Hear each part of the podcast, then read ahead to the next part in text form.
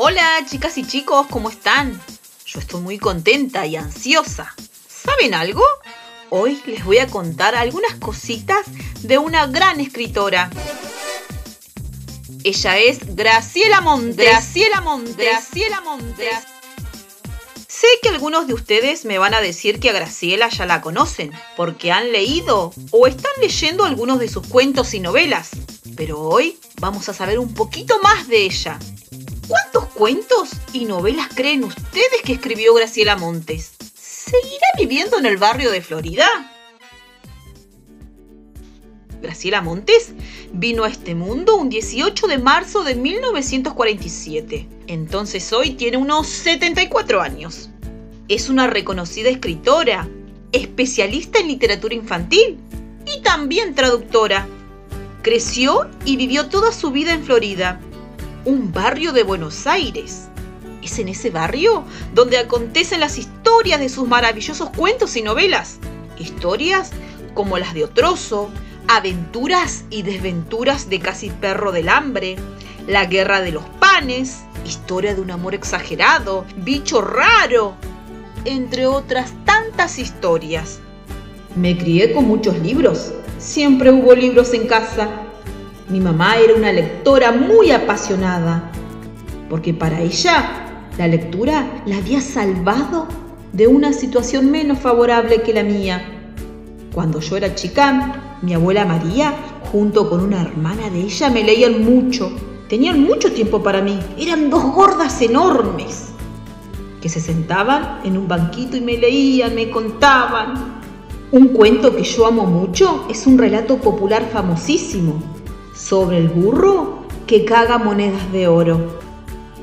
Graciela Montes se recibió de profesora de letras en el año 1971 en la Facultad de Filosofía y Letras de la Universidad de Buenos Aires.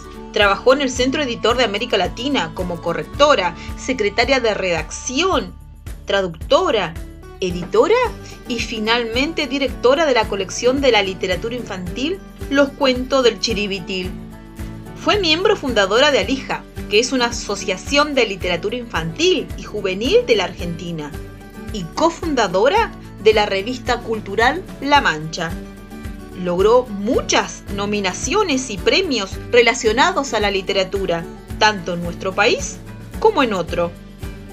Y también ganó muchos premios, por ejemplo, el premio Lazarillo en 1980 y también fue nominada candidata por la Argentina al Premio Internacional Hans Christensen Andersen en 1996, 1998 y 2000. Este premio puede considerarse como el Nobel de la Literatura Infantil. En el año 2005 ganó el premio Alfaguara con la novela El turno del escriba. Algunos de sus cuentos para niños y niñas han sido traducidos a idiomas como el alemán, francés, italiano, portugués, griego y catalán. También ha realizado importantes traducciones de la literatura infantil y juvenil. Entre las que puedo nombrar son Alicias en el País de las Maravillas o Alicias a través del espejo. Es autora de más de 70 libros de ficción para niñas y niños. ¡Ay, por Dios, cuántos títulos! Nos faltan leer.